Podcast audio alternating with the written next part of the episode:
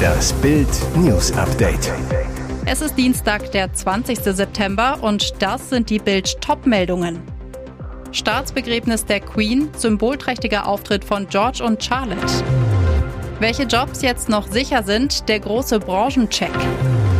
Nach schwerem Erdbeben in Mexiko, Tsunami-Warnung aufgehoben. Staatsbegräbnis der Queen, symbolträchtiger Auftritt von George und Charlotte an Uromas Sarg.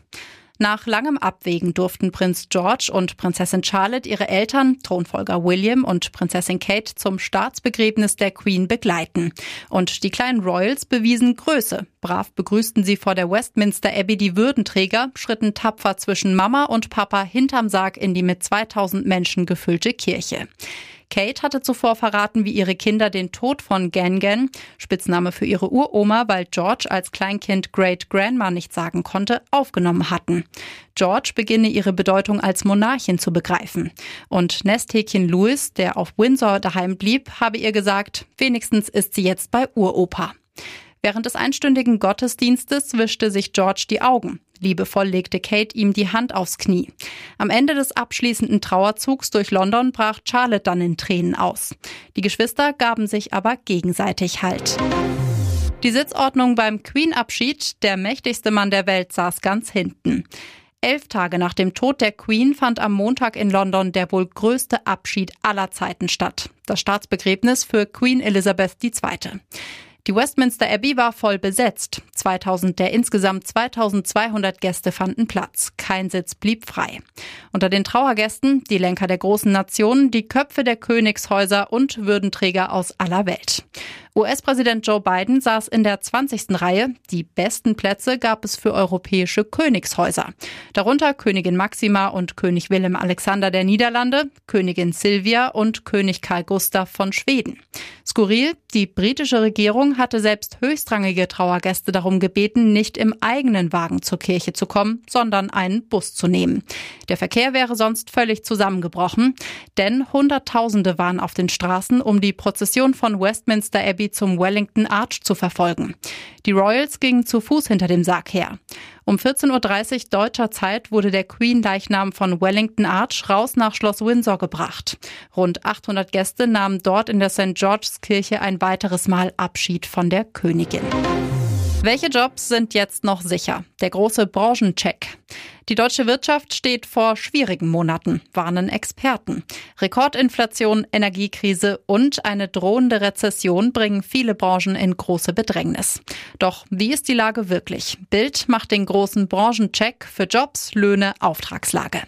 Die Autobranche beschäftigte 772.000. Die Lage angespannt. Hohe Energiekosten belasten unter anderem Zulieferer, Pkw-Absatz minus 10 Prozent. Heißt, vor allem mittelständische Unternehmen sind existenzbedroht.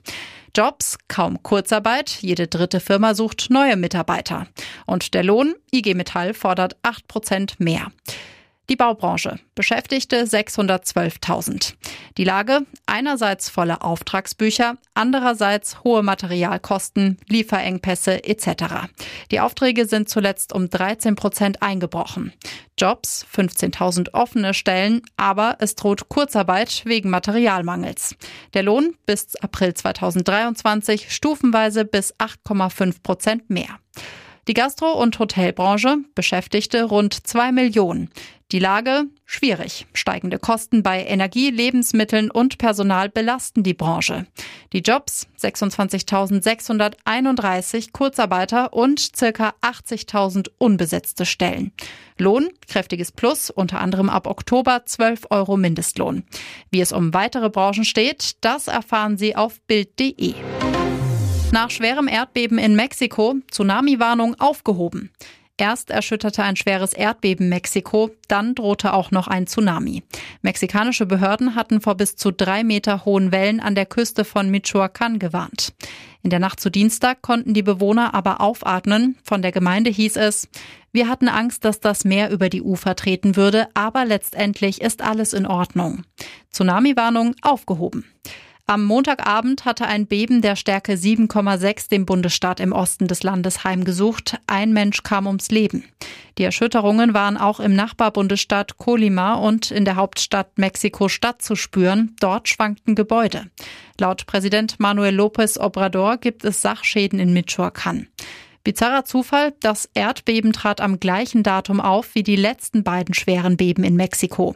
Am 19. September 1985 wurden bei einem Beben der Stärke 8,1 in Mexiko-Stadt mehr als 10.000 Menschen getötet und hunderte Gebäude zerstört. Und am 19. September 2017 starben bei einem Beben der Stärke 7,1 rund 370 Menschen, die meisten in der Hauptstadt. Wer wird Millionär? Publikumsjoker sagt falsche Antwort vor. Wer wird Millionärkandidat Christian Alt wurde am Montagabend die 16.000 Euro Frage zum Verhängnis. Weil der Münchner partout nicht weiter wusste, erhoffte er sich Hilfe von einer jungen Dame aus dem Publikum. Doch die ganze Nummer ging am Ende schief und machte den 33-Jährigen zum Pechvogel der Sendung. Dabei lief es für Alt lange recht gut. Von seinen vier Jokern hatte er immer noch zwei übrig, als die Unglücksfrage kam. Günther Jauch wollte wissen, eine Schutzimpfung wogegen steht laut Robert Koch Institut weiterhin nicht zur Verfügung. A. Malaria, B. Cholera, C. Masern, D. Gürtelrose. Eine junge Frau aus dem Publikum schloss als erstes Masern aus. Als Sozialarbeiterin wusste sie, die Impfung ist in der Kinder- und Jugendhilfe Pflicht. Auch an Gürtelrose und Malaria wollte sie nicht glauben und riet deshalb zu Cholera. An Jauchs Reaktion hätte man allerdings erahnen können, dass an dieser Antwort etwas nicht stimmt. Glauben Sie, hakte er nach und legte dem Kandidaten zur Absicherung den Telefonjoker ans Herz. Christian Alt setzte auf B. Cholera, doch dann die Auflösung. Man kann sich nicht gegen Malaria impfen lassen und gegen Cholera gibt es eine Schluckimpfung. Christian Alt stürzte auf 500 Euro ab. Und jetzt weitere wichtige Meldungen des Tages vom Bild Newsdesk.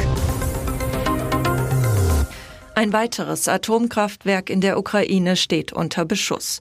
Kiew beschuldigt Russland in der Nacht auf Montag, das Gelände des AKW Pivden-Ukrainsk rund 100 Kilometer nordwestlich der südukrainischen Stadt Mikolajew angegriffen zu haben. Der Kraftwerksbetreiber Energoatom schrieb am Montag im Online-Dienst Telegram, dass es in nur 300 Metern Entfernung von den Reaktoren eine heftige Explosion gegeben habe. Die drei Reaktoren des Kraftwerks arbeiteten aber im regulären Betrieb, versicherte Energoatom. Auch seien keine Menschen zu Schaden gekommen. Auf Twitter kursieren Videos des Raketeneinschlags. Zu sehen ist eine Nachtaufnahme, dann ein greller Blitz, eine Explosion und aufsteigender Rauch, unmittelbar in der Nähe des Atomkraftwerks. Energoatom meldete, dass drei Hochspannungsleitungen und eine Anlage des nahen Wasserkraftwerks beschädigt wurden. In dem AKW-Gebäude selbst seien mehr als 100 Fenster durch die Druckwelle zerstört worden. Der Konzern veröffentlichte Fotos eines Kraters von vier Metern Durchmesser und zwei Metern Tiefe. Russland gefährdet die gesamte Welt. Wir müssen es stoppen, solange es noch nicht zu spät ist, schrieb der ukrainische Präsident Zelensky bei Telegram. Die Sängerin Alla Pugatschowa ist in Russland berühmt wie kaum ein anderer Star. Fast jeder kennt die 73-jährige Sängerin, die in ihrer Karriere mehr als 250 Millionen Alben verkaufte. Bisher war Pugatschowa nicht dafür bekannt, sich zu politischen Angelegenheiten zu äußern. Doch das hat sich jetzt schlagartig geändert. Der Superstar rebelliert gegen den Angriffskrieg des Kreml. Genauer gesagt stellt sich die Sängerin hinter ihren Ehemann. Weil das russische Justizministerium ihren Ehemann Maxim Galkin als ausländischen Agenten auf eine schwarze Liste gesetzt habe, bittet sie darum, ebenfalls zu den Auslandsagenten gezählt zu werden, schrieb die 73-Jährige am Sonntag auf ihrem Instagram-Account. Denn ich bin solidarisch mit meinem Mann, einem ehrlichen, anständigen und aufrichtigen Menschen, einem wirklichen und unkäuflichen Patrioten Russlands, der seiner Heimat Wohlstand wünscht, ein friedliches Leben, Redefreiheit und ein Ende des Sterbens unserer Jungs für illusorische Ziele, die unser Land zum Paria machen und das Leben unserer Bürger erschweren. Der Politologe Abbas Galyamov, einst Redenschreiber von Präsident Wladimir Putin, sprach von einer kräftigen Ohrfeige für den Kreml. Pugatschowas plötzliche Politisierung kann in der Gesellschaft das für die Obrigkeit so gefährliche Gefühl, jetzt reicht es, erzeugen, meinte er. Jetzt haben sie ihn. Rund zwei Wochen nach der brutalen Attacke auf eine Transfrau in der Straßenbahn in Bremen hat die Polizei den Schläger gefunden. Staatsanwalt Frank Passade gestern zu Bild. Der Haupttäter konnte identifiziert werden. Er ist 13 Jahre alt und damit noch nicht strafmündig. Das heißt, obwohl der Jugendliche sein Opfer mit mehreren Faustschlägen ins Gesicht in die Klinik prügelte, drohen ihm keine juristischen Konsequenzen. Ermittler hatten den Schläger anhand von Chatprotokollen überführt. Vergangene Woche hatten Beamte eine Gruppe von Jugendlichen in Huchting festgesetzt, darunter drei Kinder, zwölf und dreizehn Jahre alt, die auf den Videoaufnahmen aus der Straßenbahn zu sehen sind. Die Polizei nahm sie mit auf die Wache, führte Befragungen durch und beschlagnahmte Mobiltelefone. Durch Nachrichten auf den Handys konnte schließlich die Identität des Haupttäters festgestellt werden.